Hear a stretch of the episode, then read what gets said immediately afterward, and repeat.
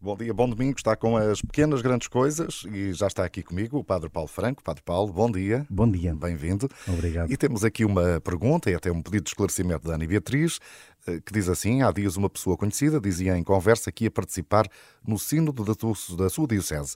Ora, como é que isto pode ser? Pergunta a Ana Beatriz. Eh, um sínodo não é um encontro de bispos? Obrigada desde já. Portanto, aqui está o desafio, eh, Padre Paulo, da Ana Beatriz. Bom dia, bom domingo a todos e uma saudação particular também à Ana Beatriz, que nos envia esta, esta questão e esta dúvida que ela, que ela sentiu quando contactou com esta pessoa sua conhecida e que ficou um bocadinho espantada. Mas uh, descansar a Ana Beatriz, em primeiro lugar, que, que, a amiga dela não lhe estava a mentir. É mesmo assim, é Pronto. é possível isto, é possível.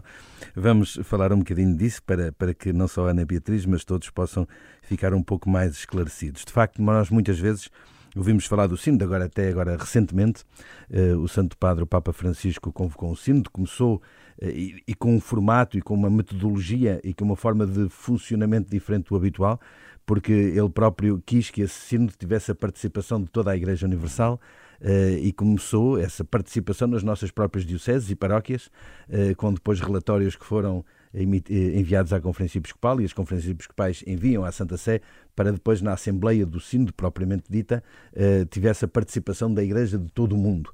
E, no fundo, eh, eh, já aqui abrindo também esta, esta participação mais global.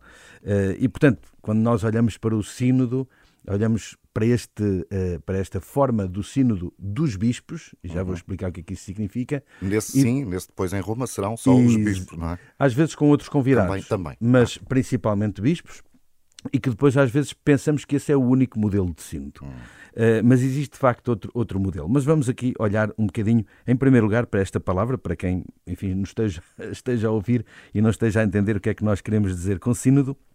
Em primeiro lugar, uh, lembrar, ou penso que este, como disse há pouco, esta, esta, esta forma como nós estamos agora a viver o sino dos bispos, em que há a participação de todos, levou a que muita gente eh, percebesse melhor esta, esta questão e, e percebesse melhor o significado desta palavra, mas eh, é uma palavra que vem do grego, que significa o caminhar juntamente, caminhar lado a lado. Neste sentido de que a Igreja em sínodo, em caminhada sinodal, é uma Igreja que caminha lado a lado neste sentido de que, de facto, a Igreja não é, ou não pode ser, ou não deve ser uh, o exercício do poder de alguém em particular, mas a participação de toda, de toda ela, ou seja, de todos os seus membros, uh, todos os seus fiéis, leigos, clérigos, religiosos e religiosas, ou seja, todos se sintam participantes. E então, o Sínodo dos Bispos é um órgão que um órgão que leva a, esta, a este caminhar juntamente eh, relacionado com a autoridade do Sumo Pontífice, ou seja, com a autoridade de, do Papa, do Romano Pontífice. Portanto, para o exercício do, da sua função, seu, enfim, da, da, sua missão, o Santo Padre socorre-se de um conjunto de ferramentas, digamos assim.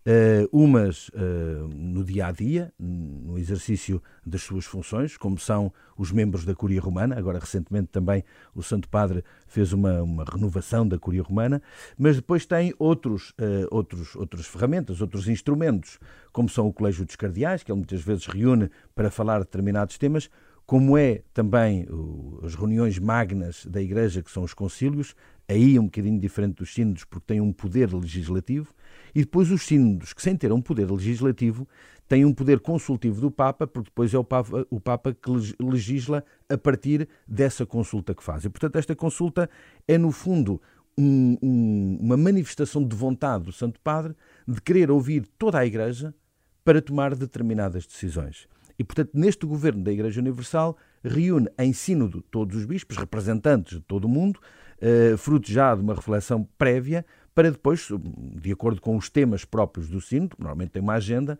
com um, os, os, temas que aí são tratados, normalmente uh, um grande tema que depois se desenvolve uh, em subtemas, uh, para que depois o Papa, a seguir, possa, se entender, pode entender que não, mas se entender, possa legislar ou tomar alguma decisão para a Igreja Universal, fruto dessa consulta que faz. Ora, isto tem a ver com a Igreja Universal, e aqui está assim o sino dos bispos. Uh, e, portanto, a nossa ouvinte referia-se a esta metodologia do sínodo. Mas depois nós temos, na, enfim, na, na, na, no ordenamento jurídico da Igreja, da organização da Igreja, um, um outro conceito de sínodo, que é o sínodo diocesano. Ou seja, também numa diocese, o bispo, no exercício do governo da sua diocese, da missão que tem de, eh, no fundo, eh, conduzir o povo que lhe está confiado e das decisões que tem que tomar, também pode reunir em assembleia o sino diocesano. E este sino diocesano é composto por quem? Por clérigos, por leigos, por religiosos e religiosas.